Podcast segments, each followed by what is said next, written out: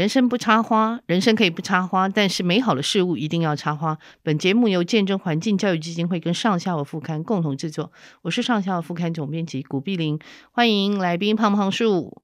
你好，各位听众朋友，大家好，我是瑞明。瑞敏哈，我们要来谈那个，其实哎。我们从小到大哈，我我那个年代了，我想你那个年代可能也半斤八两。以前我们念历史啊，很多都是跟其实跟台湾都没什么关系哈。我们念的历史，我们今天要来讲说跟台湾历史息息相关的植物哈，哎。我们那天前几天看了一个脸书哈，一个粉丝团哈，呃，粉丝页，他其实有讲到这个是他叫海神三部曲，他们好像要拍成那个台湾的故事哈。他们就讲到说，哎，台湾台湾人患了这个知识不良症哈，导致我们成为集体失忆的一代哈。那他就讲说，因为台湾这个我们的台湾的历史其实真的是很破碎，叫尤其像我这一代了哈，就是像这。呃，南岛的这个传说啊，这个福尔摩沙这个海洋神话，我告诉你，我完全不知道。好，这块土地的共同的记忆跟故事，嗯、它属于我们自己的这些篇章，哈，完全都不知道。他是说，他就觉得说，大家应该一起把它找回来，所以他列了，哇。带两百多条哈，两百条有。对对对，嗯、那个在地的这个英雄的史诗啊，还有这个我们岛屿的历史哈，还有这个南岛创世的这个神话跟海洋的传说哈，那其实非常的精彩哈。那他我我把它分享一下，我我有些朋友就说哈，台湾有这么多历史，其实大家都不知道哈，真的是我们闻所未有哈。啊、那那个时候瑞明讲到就说，哎，那个吴明义老师有写过一篇叫做“没有和历史无关的，没有和自然无关的历史”。那这个他是在一四九三年这呃物种大交换丈量世界史这本书的导读，他写到哈。那我们想，台湾的历史里面充满了植物、动物了哈。其实你的书也写了不少哈。那我们就可以顺便来认识台湾史，也顺便认识植物哈。今天我就想跟瑞敏来谈聊一聊，就是跟我们呃真的台湾的历史发展很有关系的一些植物哈。呃，我就想先来谈比较近的啦哈，譬如说像呃所谓台湾铁血诗人这吴浊流哈，吴浊流先生他最后的小说他写到台湾连翘，那台湾连翘到底是什么？好，我们看过西洋连翘哦，以为是西洋连翘了哈，然后就写到说，哎，其实是金鹿花。哎，瑞敏，你可以谈一下这一段吗？呃，我先回应总编这一块，因为说真的，我们也是，我才在说，我们从小就是对中国的历史 非常的清楚，对，然后对中国的地理，就学校花很多时间都在教这些，嗯、但是都没有告诉我们，嗯，台湾。就台湾的历史都都讲很简单，就讲什么亚洲四小龙。哦，对对对，讲那你的时候就讲这些啦，对对对，对，没有，其实很多东西都是我们长大之后才自己补充学习的。嗯，那当然有一些是随着考古又又发现的，但是我自己是因为认识植物，嗯，然后要找植物资料，然后翻阅了大量的历史文献。对，然后从文献里面发现很多，哎，其实台湾所有的史书，我们讲不管是正史还是野史，嗯，就是官方写的就是正史嘛，对对，对。那一些人来了写的，那算是野史，嗯，里面都有大量大量的植物啊，嗯，然后应该说，因为我们要吃饭。就是要生活，那你只要要吃饭，你就一定会遇到各种植物。所以植物就是像吴明益老师讲这个，我就很喜欢就是，没有跟自然无关的历史，整个人类的大历史里面充满了各式各样的植物。对，那回来讲这个吴浊流先生，我想大家可能对他比较熟悉的，他写那个亚细亚的孤儿。是，那亚细亚孤儿我就不用解释，大家应该都知道他在讲什么。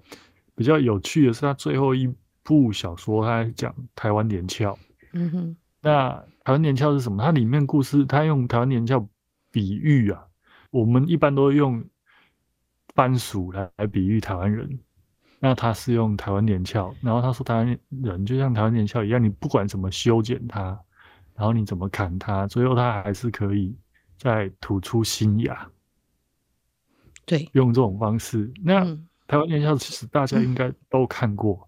嗯就是金露花哦，金露花常常都是种在当做篱笆嘛。对，对，所以你不管怎么剪，不管怎么剪，它就一直会可以再冒新芽，再冒新芽。你甚至砍得很低，剩下一小段树干，它的生命力就非常强韧，非常强韧。所以他用这个比喻，但是这其实还蛮。蛮吊诡的，就是金露花其实是跟番薯一样，跟寒橘一样，是来自拉丁美洲。对，而且它比我们上次有讲过，它比偶尔还晚，好，对不对？呃，偶偶尔因为它是本来就是南岛的植物，嗯，那金露花我们现在的文献大概可以找到，嗯、应该是西班牙，嗯，一六二六年来台湾之后，嗯，带来的。所以大部分都是种在北，从北部开始往南传，但是比较少见是从北部往南里传的植物。是，呃，那它不开花的时候，它的植株外形其实真的跟连翘有点像。然后，呃，它的它可以做药用植物，它也是跟连翘有类似的功效。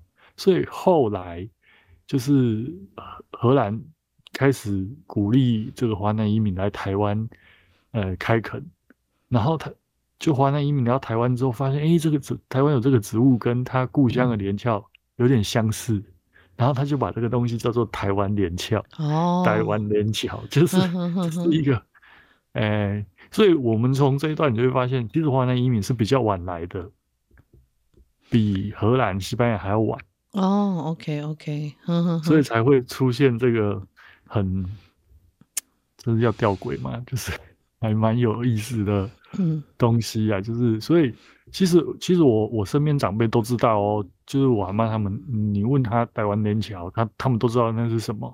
你你跟他讲金露花，他就不知道你在讲什么。金露花好像是后来后来对后来才就是，呃，确确切时代不知道，但是是后来呃植物学家才给他的名字。嗯，所以他很多植物其实都是先有俗名。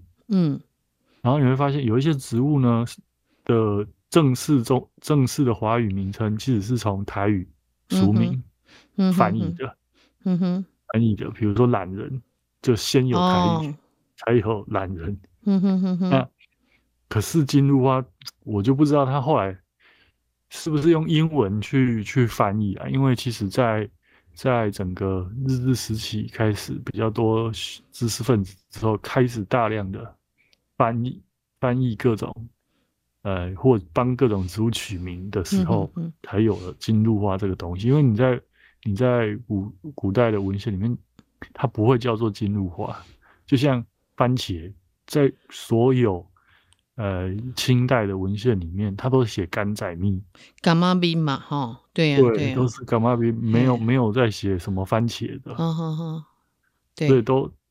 就是还蛮这这其实你从古，所以也是会让有些历史学家不知道他在写什么。嗯嗯嗯，就是一来有可能你就是现在的称呼跟以前称呼完全不一样。对对，所以就就很麻烦。那二来是，呃，主要是就变成是你要对民俗要有一定程度了解，你你才知道他在讲什么东西。哦，对哈，没有错。就说真的，还是有一些，还是有一些真的完全考证不太出来，他到底在写什么的。但大部分几乎都可以，嗯哼，就是因为呃，开始有这些记录，大概也是十六哎十七世纪末，对，就是才才开始比较普遍嘛。是是，嗯。那荷兰他们用荷兰语写的，后来有人把它翻译，不管是巴达维亚日志还是他们在安平的，就是都有在翻译成英文。嗯哼，然后也有人像有些老师他们会和古荷兰语的，他们就直接直接就用荷兰文发发音。对，所以其实、嗯、呃，那荷兰很多，他其实还是用台台语或者是一些原本的语言去发音去记这个植物。对对，嗯，所以所以会蛮，我觉得我自己是很喜欢挖这些东西啊。嗯嗯，因为呃，能够研究的。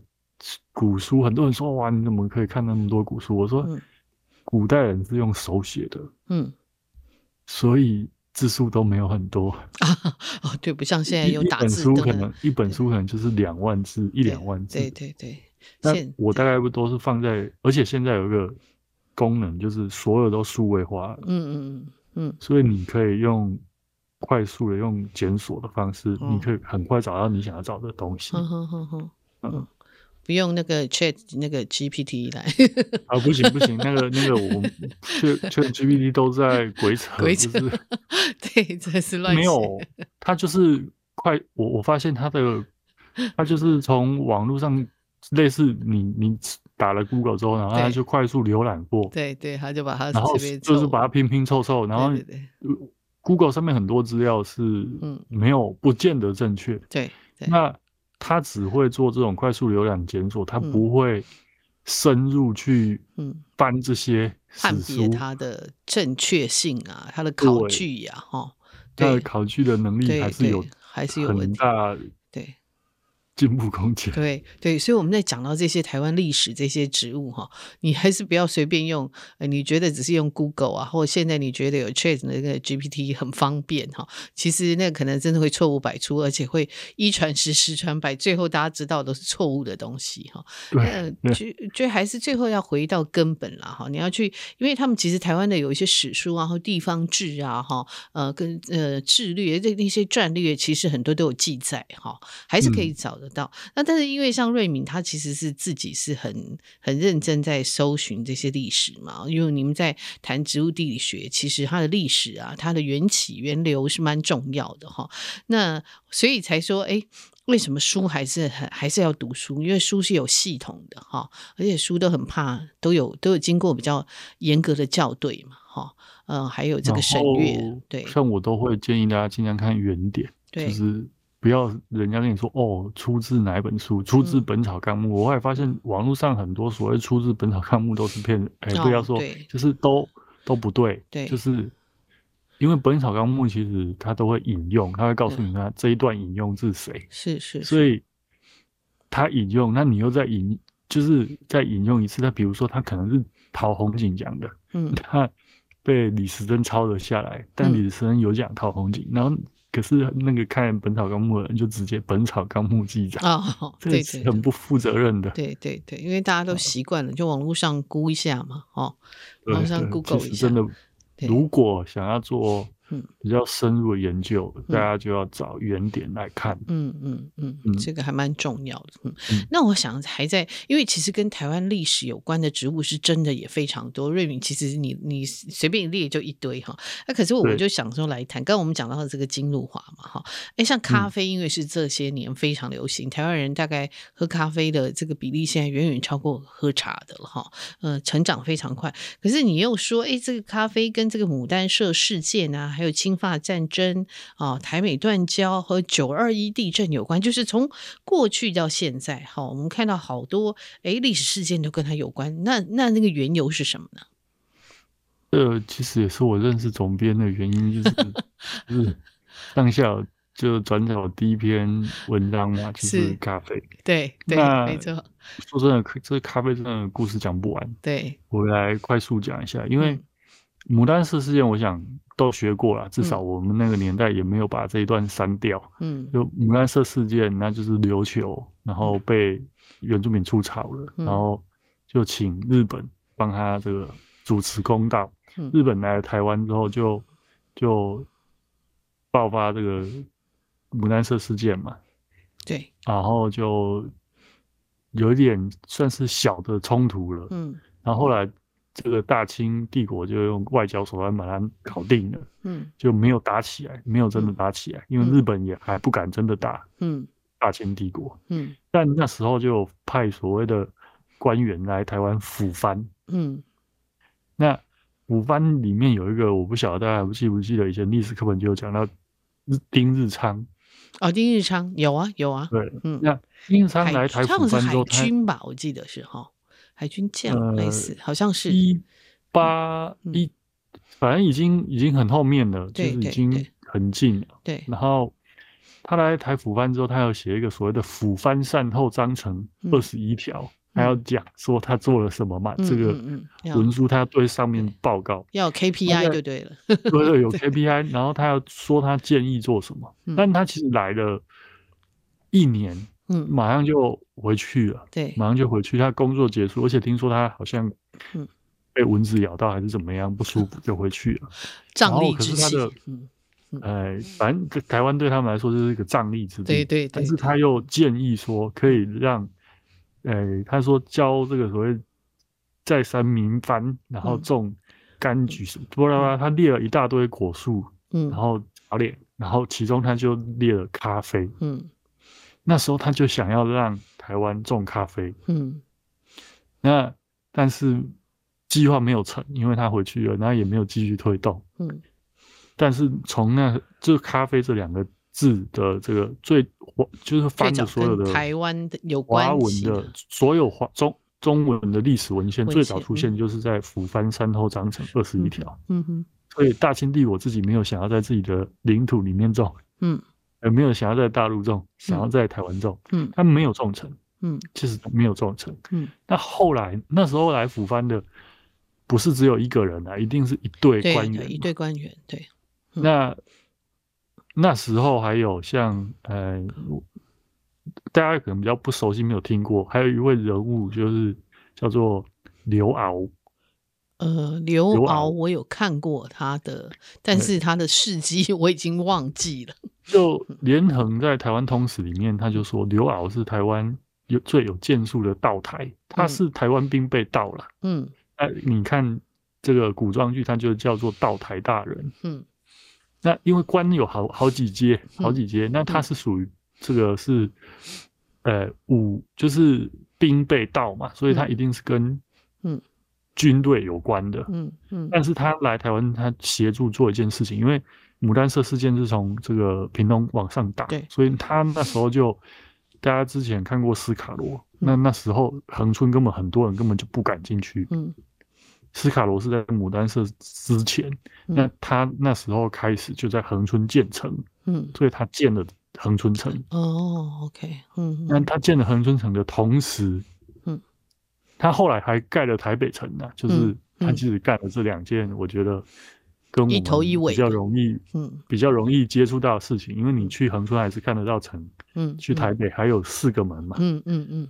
那那时候他刚好就到这个龟子绿跟竹老树，嗯，他就说哇，这里土地很不错哦，可以来种。嗯、他是写加菲，嗯嗯，然后他后面还挂号写洋人用以代茶，那就不用解释，嗯、一定就是咖啡，就是咖啡哈。所以他很想要在，他是。这个年代我就记得他在一八八三年写了这件事情。嗯嗯，甲午战争的前十一年，哈，甲午战争是一九、呃、然后一八八八三年写的，但他也想要买那个地，嗯、可是呢，很不幸的，一八八三年发生了一件事情，就是侵法战争。嗯哼哼哼。那侵法战争爆发之后，就是大清跟法国要争这个越南的宗主权。嗯。那法国那时候要垄断这个整个。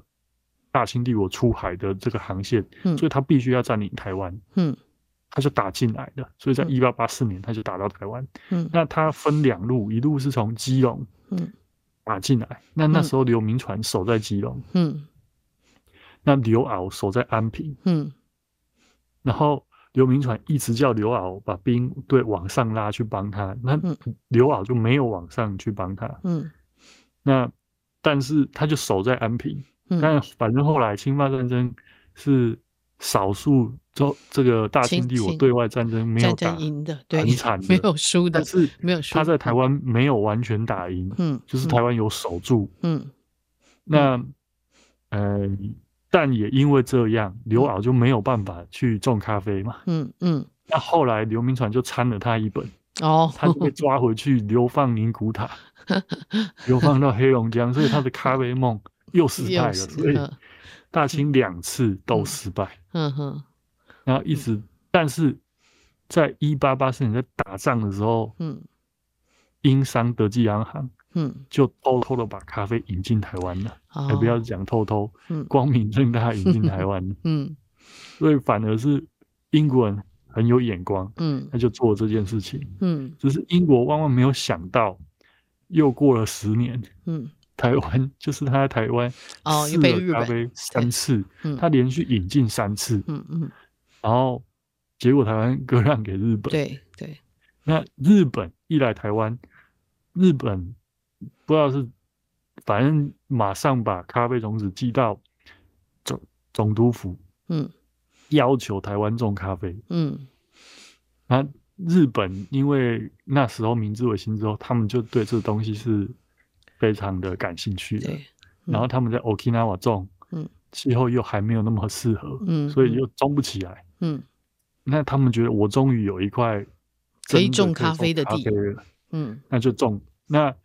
这一后来就一九零一年，田代安定真的又选了龟子角，嗯，跟猪老树，嗯，龟子绿，我们现在龟子绿跟猪老树，嗯，开始种，然后成功了，嗯，就跟刘老当初选的地方是一模一样的，嗯嗯，所以我就觉得刘老很有远见，对，嗯，但他失败了，那 日本人种起来了，日本因为后来大正天皇即位的时候拿去朝，就是台湾拿去算是。进贡嘛，嗯嗯，然后又去英国参展，就是，然后日本那时候办的类似这个博览会，嗯，台湾的咖啡就颇受好评，所以在日日本在台湾的时候，台湾的咖啡是非常有名的，嗯嗯，外销日本，外销这个英国，嗯，卖得很好。那日本走了，换国民政府来台湾，又想要就是做一些赚钱的生意，就又继续种咖啡，嗯。那特别是在一九五零年代开始，因为一九五零年代大家知道，就是那个老美来台湾，就是美国来台湾，然后花了钱，然后帮台湾弄了一个所谓的呃中国农业发展复兴委员会，简称农复会。啊，农复会，对对。那现在叫农委会。对。那所以后来台湾。又开始拼命种咖啡，要外销给美国。嗯、对，因为老美要喝。嗯哼。那但是呢，老死不死，一九七五年，嘿，还是一九六九，我有点忘了。就是老美跟我们断交了，一九呃，老美又卖不出去。老美跟我们断交是一九七八年，一九七八年。一九七八还是一，反正就是一九，嗯，反正就是从五零年代开始，嗯、我们种咖啡是都不是要自己喝的，嗯、都是要外销，要给别人赚外汇的。嗯嗯。那从早期卖日本、卖英国，到后来卖美国，嗯，那老美跟我们断交之后，我们咖啡就卖不出去啦。嗯。那先是他就是不再补助这个农发会。嗯，那又跟我们断交，那咖啡就完蛋了，就整个就开始崩盘。嗯嗯，那开始就被弃作，哦，就很多人就不种了。嗯哼哼哼哼。那不种了之后，就大家就忘记台湾曾经是咖啡的王国嘛。对。嗯。那一直到九二一地震之后，摇了一下，就说哇，都因为槟榔惹的祸还是怎么样？嗯。但是总之要帮助中部农民。特别是槟榔园这些活化，嗯、然后让农农民有工作，嗯，所以政府又想到了，我们有种过咖啡，有种咖啡，嗯，因为在老美离开之后，台湾种咖啡最大的就是在古坑，嗯嗯，所以又开始又在这边又复恢复推广这个咖啡种植，嗯嗯，其实本意是希望可以帮助农民呐，嗯嗯，那但是推广很久，因为，呃。怎么说？一来台湾现在那时候已经太隔了一段时间，所以已经没有种苗。嗯，那再来是没有相关的栽培或烘焙的知识了。嗯，但是大概一一直到这个二十二 K 事件发生之后，嗯、很多年轻人开始返乡。嗯，返乡之后就开始，开始哎，那反正就。在台北都在喝嘛，嗯，返乡之后，哎、欸，好，不然来种咖啡，然后就开始烘焙咖啡，嘿，开始学。刚好，嗯，YouTube 也越来越发展，越来越好，所以很多东西你都可以在这个网络上面学，然后再加上一九九八年星巴克来台湾之后，嗯、把开咖啡店的很多的知识都带进来，嗯，是。那台湾的年轻人就变成这些成。技术都已经成熟，加上我们台湾已经自己有种了，嗯，所以就开始，呃，又又新一波这个所谓的咖啡的复兴的运动又又起来，所以我们现在咖啡又恢复到以前，对。就是全盛时期，在已经超过了，超过国民政府在一九六零年代最大面积了，嗯，已经超过到二零二二年，好像已经到一千一百公顷有，就超过当当时候的。盛况、嗯、是是，嗯，你看看这一段，对啊，很很长啊，很长哈。咖啡跟台湾的历史哈，然后当现在因为精品咖啡更是这个如这个雨后春笋般哈，呃，这样崛崛起。那台湾真的咖啡是真的从种到烘焙到冲煮，然后到杯测，都很厉害啊，都很厉害哈。所以这全世界应该算是。呃，产量非常小的咖啡产地，产，但是是非常精彩的咖啡。咖啡整个整个是就是从上到下了哈，每一个环节都有。能够能够这么完整，其实不容易。大概只有台湾呢、欸，他们说只有台湾。呃，因为能够种，因为我们的环境是真的很适合。大家知道，咖啡它其实是适合生长在嗯，呃，它原原本是在伊索比亚对的这个山上就。多雾的环境，就是有点像我们中海拔的雾林带。对，嗯，所以我们稍微有一点海拔，海拔三三百四百以上，嗯，到海拔一千出头都可以种咖啡。对对，嗯，那我们的环境很适合，他就是喜欢这种有点凉爽，又不太热，又不会太冷的环境。对，那我们的经济条件又够，所以我们可以自己种、自己烘、自己喝，然后杯测什么，就是嗯。几乎你看世界其他热带国家产咖啡的，嗯、他们很少，就是后端的技术都不不是这么完整。对对对，是，嗯，嗯，这个其实是非常特别哈。那因为诶，我们时间关系，我们其实是可以这个可以谈，我们下一集还可以谈哈。但是我想再问那个瑞米一个题目哈，就是我正好诶前阵子去一些老街，就看到这个诶日治时代他们盖的那个所谓的。不管是巴洛克建筑了哈，哎、嗯欸，他们那个建筑上面浮雕哈，就常会看到什么凤梨啦哈、莲雾啦，还有葡萄哈，哎、欸，常有看这这几种水果的图案，哎、欸，好像是台湾还蛮特别的，为什么呢？为什么他们那个时候浮雕特别爱用这些水果？我其实有观察到，大概因为嗯，巴洛克大概在十八、十九世纪欧洲，然后后来欧洲十九世纪新艺术运动，那、嗯、日本这些。明治维新被送去海外的，嗯，这个艺术家、建筑师们，对，他们其实没有办法回日本把这些东西弄起来。就是说真的，日本还是一般民间还是很保守，对对，他们还是想要试一下他们的创意啊，嗯嗯，那怎么办？嗯，那就是去台湾试。那台湾那时候需要盖大量的建筑物，然后从北到南。嗯，不管是行政单位、车站，嗯、然后再加上还是有一些呃私人的，就是很多商号啊，一些豪宅、啊，然 后豪宅啦，叫洋派的，对，甚至豪宅，那时候的豪宅，嗯，嗯。那要聘请谁？嗯，当然是聘请日本的建筑师啊。那时候觉得日本建筑师喝过洋墨水才比较厉害嘛，嗯、对，所以大批的日本建筑师来来台湾，嗯，那刚好十九。世纪二十世纪初那时候的这个所谓的新艺术运动，嗯，欧洲就很喜欢把蕨类还有各种植物的图案，弄到建筑物上面去。对，那日本也会想说，哎、欸，我们一样画葫芦，嗯，可是又不可能弄欧洲植物，嗯，那要弄什么？就是他们来台湾之后，在日本没吃过的东西，嗯嗯嗯嗯，凤梨、莲雾，就让他们印象很深刻，他们觉得这东西很好吃啊，嗯嗯，所以他就大量把这些东西。做成浮雕，对，然后弄到墙上去，就那个建筑也不能叫做巴洛克，但其实都是改过的，对，其实是洋风的，有点洋洋风，不不是真的纯粹的巴洛克，只是现在我们都是常都这样讲它了，对，呃，建筑系老师很不喜欢人家讲巴洛克，但就是大家比如说我举几个例子，嗯，比如说像呃台中火车站，对，然后像台北，比如说，嗯，呃。就是总哎、欸，不是总督府，现在我们是总统府嘛。嗯嗯。然后还有这个五院，嗯，就那个时代盖的房子，还有什么，呃、像烟酒公卖局，大家反正就是在台北中正区，嗯、或者是你在各县市的县各县市现在的呃、欸、市政中心，你去看那时候留下来的建筑物，对，应该每个县市都会有。嗯嗯。你仔细去找，嗯。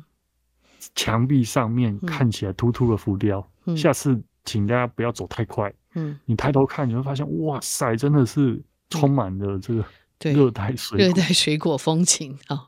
因为像欧洲，他们呃，比如说他们这个仿希腊建筑，他们都很喜欢用那个地中海的叶蓟，对，做成那种艾欧尼亚式的柱子嘛。嗯嗯，那日本来台湾，他他不想要再弄那些欧洲的东西。嗯，他就是把这个。特别是凤梨跟莲雾，我发现最多，嗯嗯嗯，真的很有意思，就是他就把它弄上去。对，然后凤凤梨又很像那个松果的那种感觉哈，因为欧洲他们很喜欢用松果。那个时代啊，就是呃更早一点，就是欧洲人刚发现凤梨的时候，其实也觉得说凤梨是一个很珍贵的东西，因为说真的，你要能够漂洋过海，嗯。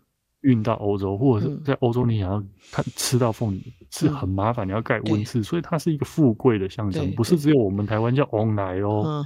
对，那个时代的欧洲或日本人来说，嗯、这个都是很珍贵，都是富贵的象征。对对、大家可以去看那个台博馆。嗯哦，台博馆，台博馆的建筑也有这些东西。对对对，嗯，所以大家都可以去看，就到处都有。嗯、就是你去看建筑物。你就会发现，哎，原来建筑里面也藏了很多，嗯，这个植物的元素，然后也可以理解那个时代的背景。以前我们真的念书的时候，都没有人跟我们讲这些东西，嗯嗯，我觉得很可惜。其实，但现在小朋友好像都知道了，学校会带他们去校外教学，对，他们现在比我们长见识了，小朋友比我们知道的台湾历史还要多很多。对，我觉得很好，很好，嗯，我觉得这样很好，真的，所以。无处不在的这个植物啊，嗯，所以希望大家可以停一下脚步，不是只有，呃，我们讲这个专业植物运动风潮之后，你可能会开始对路边的小花小草感兴趣，对，接下来就希望大家往建筑物上面去看，嗯，特别是日治时期留下来的建筑物，嗯，真的很漂亮，是，嗯，啊，浮料很多，大家可以仔细看，搞不好你还会发现不同的哦，嗯，你可能会发现新的东西。对 对，就凤梨跟莲雾是我自己发现最多次的。嗯嗯嗯，那应该还有别的。对，我自己有常常看到还有葡萄，还有葡萄藤，有葡萄也有，然后葡萄叶，嗯、对我常蛮常看到。嗯，好，那因为这些时间的关系哦，我们这个希望，因为我们觉得这个可以谈的东西还蛮多的，我们下一集还可以再来谈这个题目哈。我们也希望真的我们听众知道，就是其实台湾有非常丰富的历史哈。呃，不是我们呃，真的不是说我们永远只看自己啦，但是你要了解自己嘛，你才能呃，你要有自己的基础，你才能够往外嘛。好，你你自己，而且像有些人常你出国去，人家问你说你们有什么，你们历史什么，你现在黑龙在哈。那也是很难跟人家交流了，哈。对，就就很可怕。是是是，那我今天谢谢瑞敏，那我们时间到，我们下一集再继续谈。谢谢瑞敏。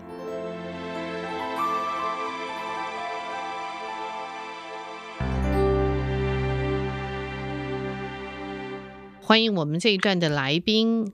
刘书甫哈，那书甫我稍微介绍一下，他其实也蛮年轻的，他是一个我我都把他界定很多人会讲说是饮食作家或是美食作家哈，我觉得我比较喜欢把他们当做食饮文化哈。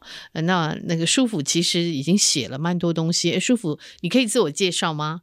哎，好，呃，碧玲姐好，各位听众朋友大家好，我是书甫。呃，我就是呃，过去曾经写过一本书叫《细味台中》，对，那最近出版的作品呃，《痴心地》，那两本都是跟呃食影有关的书写。嗯、那我自己的定位是比较把它偏向于啊、嗯呃、散文的方式在在做写作这样子。嗯嗯嗯嗯。所以你自你自己是以散文来写作，可是你是你是生长在台中，对不对？你是在台中长大的孩子嘛？哈。没错，对，那你其实很算很年轻了。可是我们在看你写的东西，都觉得你那个笔致哈，有那个梁实秋这些前辈的这个气韵哈。梁实 秋可能呃，对年轻人来讲可能不知道，可是。其实，如果你对文学关心，每年都还有什么梁实秋散文奖哈，所以大概就会知道。而且以前梁实秋就是编我们那个呃英汉字典啊哈，但是现在已经不需要 用到那个翻的字典，大家都在呃线上哈直接翻译 Google 翻译。但是呢，就是梁实秋先生写的东西是呃有一种呃非常，我觉得是要有历练过才有的身韵哈。那那我我常觉得写饮食不是写美食了哈。那当年轻辈呃写饮食近年来当然也有哈，呃你要有那种身韵，有历练过的那种身韵。可是呃其实像舒福的那个笔致就也蛮特别的哈。你能不能说一下自己为什么会投入这个饮食写作的这个机缘？好，呃，确确实哈，我也觉得自己不是在写美食哈，嗯、呃，我其实是从研究所的时期开始，呃，开始接触嗯、呃、所谓的饮食散文。那那时候其实不只是阅读饮食散文啦，嗯，包括像吴明义老师这样子的自然写作，嗯、呃，我们现在可能把它定义叫做非虚构的这些散文写作，其实我那时候呃蛮大量的阅读。嗯、那呃，我在我在饮食的这个主题里面发现。它其实可以，呃，处理很多的面向，是，呃，可能我自己本身除了阅读呃文学作品之外，可能也在学学校有受过一些人类学、社会学的训练，所以我也会对所谓的地方文化、嗯、地方的生活感，呃，有一些兴趣。是，那我发现饮食这个主题，主题它除了可以去探讨一个地地方特殊的。文化脉络啊，饮食背后的这些渊源跟故事之外，嗯、它其实也承载了我们每一个人的、嗯、呃情感的记忆，是。啊，不管是个人的或者是群体的，嗯、乃至于整个城市的记忆，其实都可以透过饮食里面去、嗯、去看见啊、呃、这些面相。所以我发现饮食这个主题，它是。它既知性又感性，它有很多呃客观的呃知识性的素材，它也有很个人的，甚至是很很诗意的，跟跟生命呃紧紧相扣的这些部分。所以这是我发现呃去书写饮食的一个魅力吧。所以呃。阅读这么多文学这呃，我在硕士班的这个呃论文的这个呃硕士班的这个呃论文的主题，其实也是台湾当代的饮食书写的的这个主题哦。那、okay. 对，那看过了这么多前辈的作品、呃、相关的书写之后，嗯啊、呃，我自己也觉得好像应该为自己的家乡做点什么。嗯嗯嗯嗯，所以我就第一本书我就写台中是对，嗯，是，然后这这现在这本这个叫吃心地哈，吃不是那个呃，我们一般讲吃东西的吃哈，它当然也是吃了，可它是一个口字边，再一个契约的契哈，吃心地哈。那嗯、呃，当时为什么会选这个书名呢？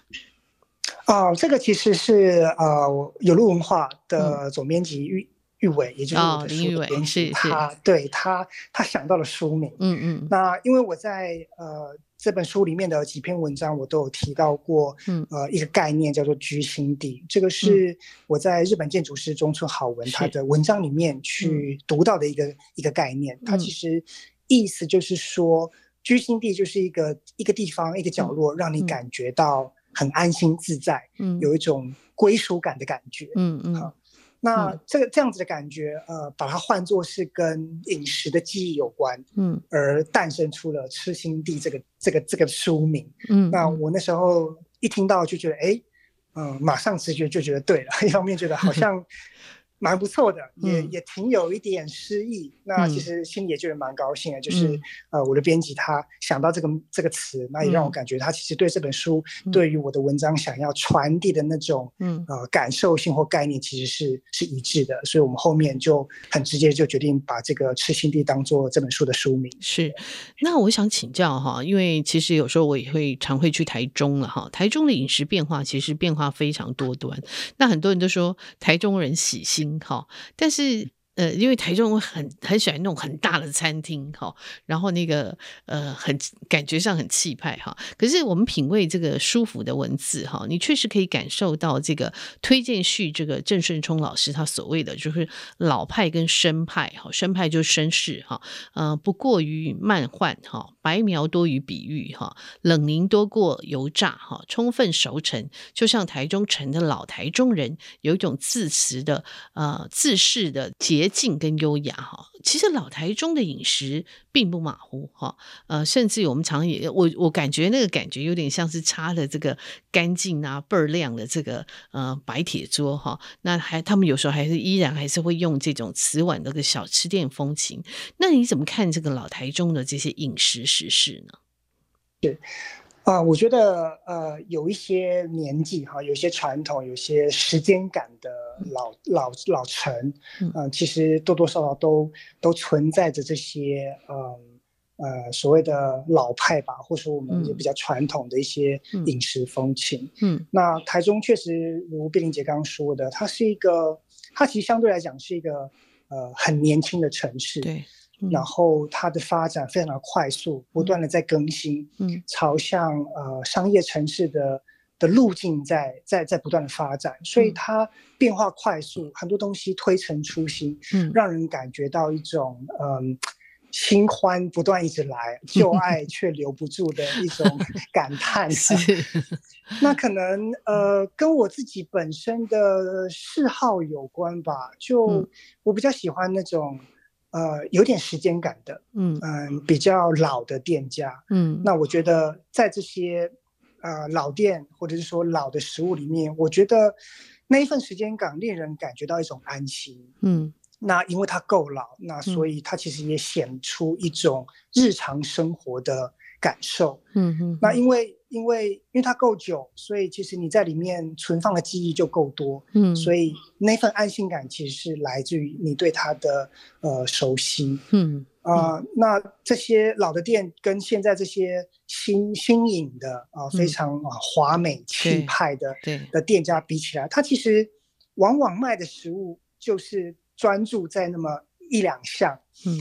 啊、呃，它有一种简单呃专一的美。嗯，是一种很纯粹的美好。嗯，嗯，那在那里面，你可以感受到一种，嗯，都市生活的寻常滋味。它虽然很普通，嗯、可是却可以让你感感觉很美、很满足。嗯，所以我觉得，在这种时间感的老店或老食物里面，我自己感受到一种审美的愉悦。嗯，嗯，所以特别偏好这样子的。呃，老食物是，我就想，我就想到像呃，最近很流行一出那个日剧哈，呃，舞伎家的料理人哈，其实那个里面哎，那个料理人他煮的东西，大家都说，嘿，怎么那么普通又好吃哈？对，普通而好吃，这个其实就是一个寻常日常的这种风味哈。那你可以吃到每一个人都觉得好吃，可都觉得很普通。好，就是他真的是让每一个人味蕾都可以勾起他的记忆哈，我觉得这是蛮蛮特别的哈。对，那我也想再问舒服，就是在你成长过程中间，这些老字号带给你什么样的感情？还有你曾经在高雄工作过一段时间，你会不会特别想念台中的寻常滋味？嗯，我觉得这些这些老店老字号，其实有时候不一定是呃来自于我童年的记忆，嗯、反而是。呃，长大以后，嗯，呃，才重新去认识这些店家，嗯嗯，嗯。但是因为他们，因为我可就前面提到的这个，我可能本身自己对他们的偏好，对，对于老派的这些喜欢，嗯，所以会在这些呃老店里面感受到一种熟悉感，嗯、一种自在感，嗯。所以我觉得这一份情怀，它它不限于台中、欸，哎，嗯，嗯，在我。呃，读书求学的台北，或者是我曾经工作过的高雄，嗯，哦、呃，我觉得我都试图在这些大城市里面去寻找这些有点时间感的寻常好滋味。嗯、我觉得它已经变成了我的一个内建的雷达，哦、呃，想要去去寻找这样子同样的情怀跟嗯、呃、格调。嗯，然后在里面去感受到我自己那种审美的愉悦，是是是，嗯，那但是我还想回到台中来谈这个事情，就是说，因为其实中台湾，我们就讲说台中真的是一个饮食这个百花齐放哈，那大家真的是推陈出新。可是像台中台湾的饼哈，尤其那个饼，像我们知道什么各种呃最有名当然就是太阳饼了哈。对，我就想特别，因为你写到这个桶型烤炉制出的这个甜酥饼，其实我很喜欢吃那种挂炉烤出来的饼哈，那我喜欢吃咸饼哈，呃，那它通常就是这种挂炉烤，所以它通常会所谓的外省口味了哈，然后它就会有那个菱形的这个咸烧饼一起做嘛哈，可是它的甜酥饼又里面有好像刷了一层麦芽，吃起来又跟别的。呃，甜的东西又不太一样哈，那它很朴素，但是又很耐咀嚼哈。你就说你自己是嗜甜嘛哈，所以你说呃，很多人都会说咸食正餐以后必须要有甜，是不同的味哈，咸味跟甜味是不同的味哈，觉得这样收 尾才算完美哈。那你对这样的甜甜酥饼，你可有可有特别的依恋？或者是口感上有什么特别的讲究？哦，是，呃，我发现我自己就是呃，虽然是呃七十几年次啊，嗯、但是对啊，很年轻，相嗯。相对于呃西式的甜点，嗯，呃或者是现在各式各样的糕点啦、嗯、法式甜点，我觉得我自己还是比较偏好这些，嗯，呃传统的可能是面制成的这些酥饼类、呃大饼类这样子，嗯、对，是呃所以呃像尤其是像甜酥饼，这些甜酥饼除了呃街头可以看到这些呃桶。用桶烤炉制成的甜酥饼，我们在一些呃外省的早餐店里面，他、嗯、卖烧饼、油条，嗯、呃卖这个豆浆，对，卖呃，他同时也会卖一些所谓的酥饼类的食物，对对，那里面就包含像这样的甜酥饼，那里面可能有咸的，那可能是包了白糖或是麦芽，对，或是芝麻，各样各式各样的口味，对，对，那我就对这样子的呃甜酥饼啊，就是情有独钟，嗯嗯，而且我也发现呃。它在口感上面，呃，我觉得非常喜欢的地方就是说，因为它它外面是非常酥脆的，嗯，然后当你咀嚼它的时候，你可以感受到那个面的面香，嗯，那里面又是甜的，而且那个甜它其实。不是什么复杂或了不起的甜，它不过就是白糖的甜。对，白糖，白糖受受热之后，它有点融化，但是它的颗粒又还还存在一点点那种脆脆的，然后软软的，然后湿湿黏黏的那种甜。嗯嗯。所以我觉得这种呃外酥内软、外酥内甜这样子的呃个性的甜点，我自己是非常的喜欢，所以好像就对呃。不管是太阳饼或是甜酥饼啊，这种、嗯、这种口感的甜食，嗯、就特别喜欢。嗯，哎，那你会为了找这种老食物会到处搜寻吗？我自己是会有，你会吗？找这种香煎饼，会，对，就是 会想要去吃吃看不同地方哈、嗯，不同的都市、不同的乡镇，嗯，他们不同的人所烤制出来的，呃，不管是在面体啊，在里面的内馅，嗯，或者是他使用的是烤炉吗？嗯、还是他用的是炭炉？哦，它出来的那些风味跟呃口感其实都不一样。所以就很想要去收集各种各式各样不一样的甜酥饼来吃看看。嗯、对，对，那我觉得这个也变成在。旅行的时候的一个小确幸吧，会把它变成是呃旅行的时候一个重点，是，是特别绕到那个地方去，就为了去吃那个甜酥饼。对对对对，像我们其实有一些朋友就是特别喜欢吃这种东西，我们都会争相走告说哪一哪里有一家哈啊哪一家现在味道怎样哈，我们就会常常会这样互相。我想你大概可能也有这样的朋友，没错没错，对，那对这个其实这个我觉得呃，当你发现一家其实它已经存在那边很久的老店哈，你重新再发现它，嗯、那个，然后你吃到这符合你自己口感口味，还有那个情怀的那个食物哈，那个感动会特别不一样哈。那对对，其实像台中，大家就会讲说，呃，老婆饼啊，什么太阳饼啊，是各擅其长。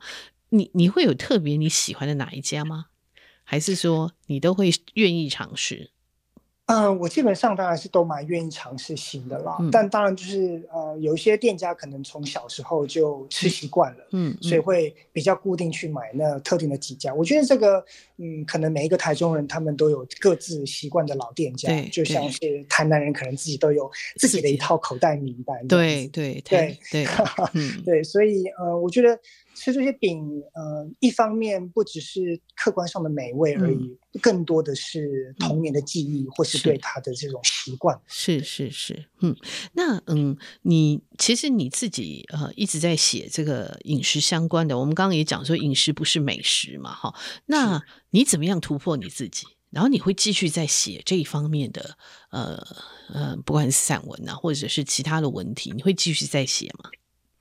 哦，我想我会继续再写，当然我会会，当然也会自己想说，嗯，我就要这样子一直只写饮食嘛，这样子感觉好像路线很单一这样子，嗯、而且其实很多生活的感受，嗯，嗯不只是跟吃有关，对对对，但但我觉得，嗯，可能我在饮食的写作上面真的得到了呃蛮大的乐趣，嗯，而且我也觉得它有还有很多可以经营或是探讨的空空间，嗯，譬如说像。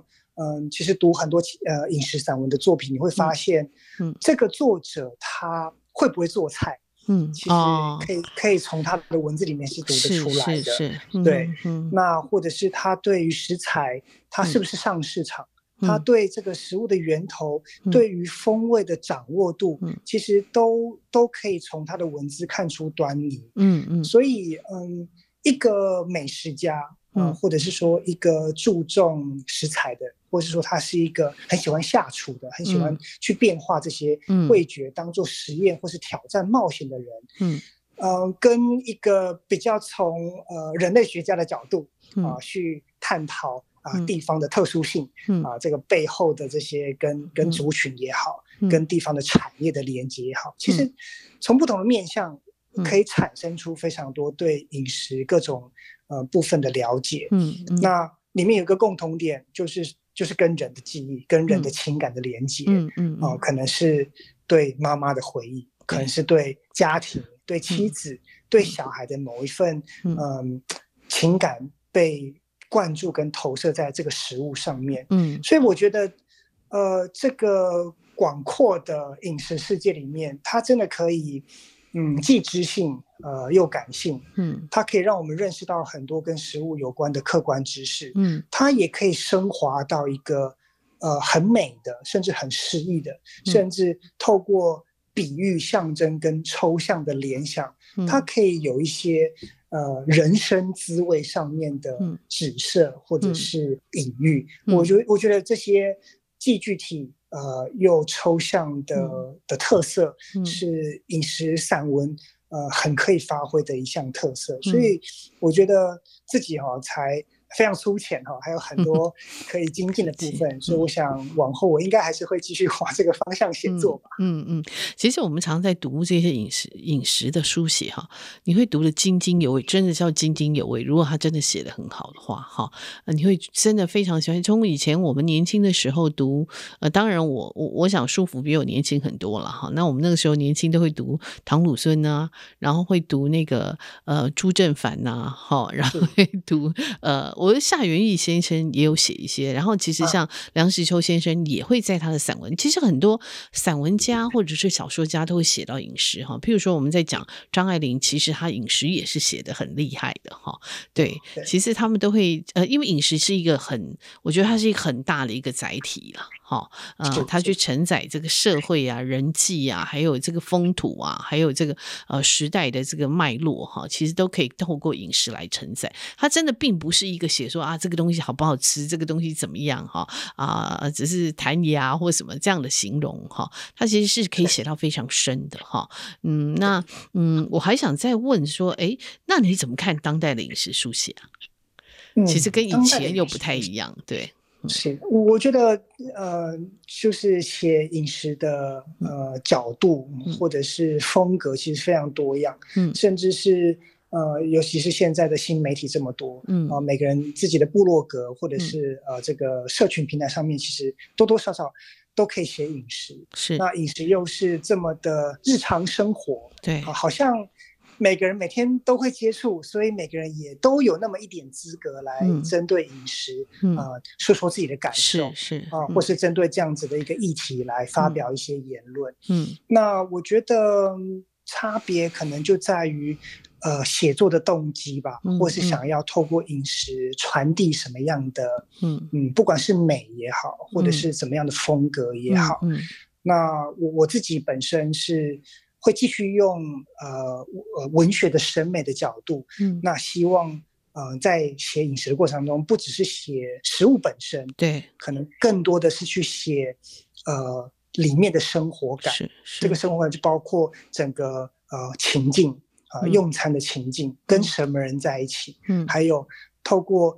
这个生活感，我呃如何去呈现我这个人呃看世界的方式，嗯、感受世界的方式，是是或者我对都市生活的一些反思，嗯、还有我对理想生活的面貌，嗯、其实我都觉得都可以透过一个小小的饮食这个主题去、嗯、去呈现出来。嗯对嗯，真的很棒。我其实很期待舒服再继续写饮食哈。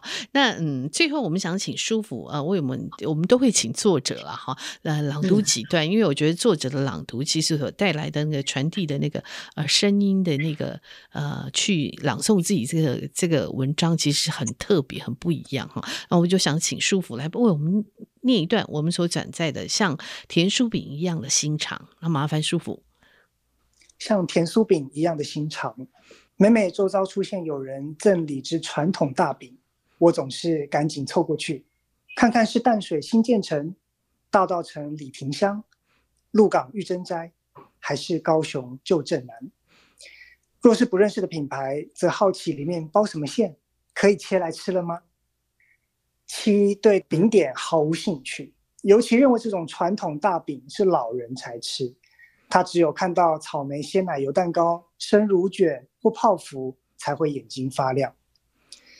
乳制品是战后才普及起来的，老一辈的甜食味谱里确实无奶。但我与其已经是八零年代末出生的人了，奇怪，我竟对这些猪油、花生、芝麻、豆沙、蛋黄制就的老派甜食津津乐道。那些什么蛋糕、什么卷，我总吃一两口凑合。我的口感先觉与咸甜哲学，则让大饼的魅力与我是毋庸置疑。先切两块来尝。糕饼作为赠礼是当之无愧，收礼最怕的就是不合己用。不合己用，包括生活上没有需求用不到，也包括赠者的美学与自己不同，送的东西太丑不想用。而糕饼这种吃的工艺是极佳的伴手礼。尺度适中，能保存，承载台湾的饮食特色，在喝茶或喝咖啡的家庭中都易于分享，大伙吃一吃也就完了，大不了转送别人吃，基本上免去了大部分非食品类礼物发生不合用的窘境。我旁观父亲出国交流的文化外交，一是透过他的音乐演奏，二是他的现场挥毫，三。就是提几何凤梨酥、太阳饼、太阳饼、奶油酥饼或台湾各地知名老铺自家的传统大饼，保有一种地方感。想吃得到当地去买，或者托人带回来。即便像凤梨酥、蛋黄酥已经弄得到处都是，也不乏质的美味的。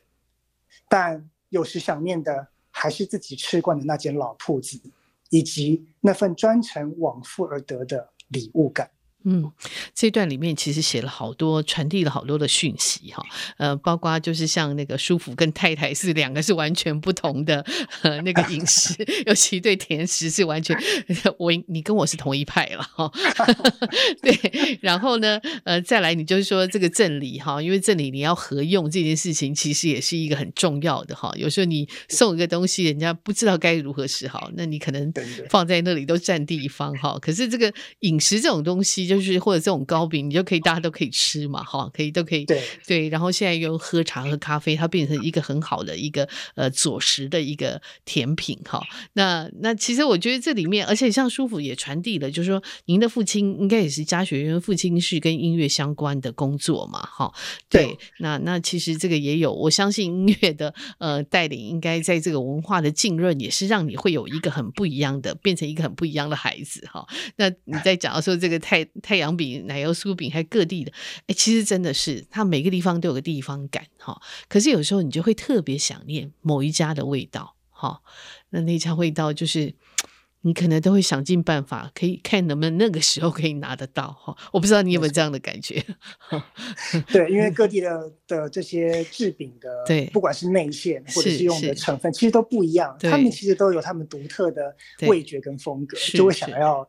都各尝试看看。对对对，其实我觉得这真是，呃，生活在台湾，我觉得很幸福哈，因为我们有各种不同各样的，而且我们有内外，还有自己产出的哈，还有我们受到很别人的影响，在自己在创造出来的东西哈。那我们对食材的这个呃这个讲究哈，在经过真的是三代这个懂得吃饭穿衣之后，我觉得现在的台湾呃真的是一个呃。呃，非常丰富、非常多样性的一个地方哈，所以我想也给舒服像这样的写作者一个很好的一个呃一个可以取材源源不尽的啊一个宝藏了哈，应该可以这样讲。对，那我们谢谢舒服，那我也希望大家可以去看他这本书啊，《吃心地》，我觉得是呃非常好的饮食的书写哈。那我我们在讲呃上下游副刊，其实我们常常也在讲，我们不写美食，可是我们想要写饮食。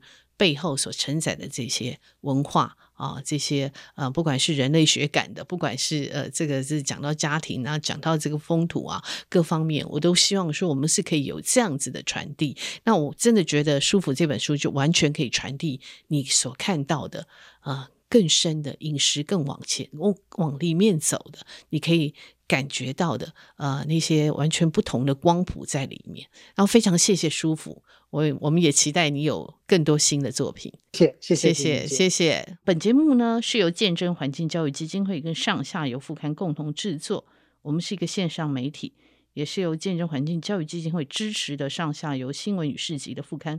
如果您想了解食物怎么来，欢迎收听食农搜查线上下游新闻。那喜欢阅读饮食跟生态文学，请在线上搜寻上下游副刊，也请订阅，请务必订阅、下载订阅。那谢谢各位的支持，谢谢各位的收听，拜拜。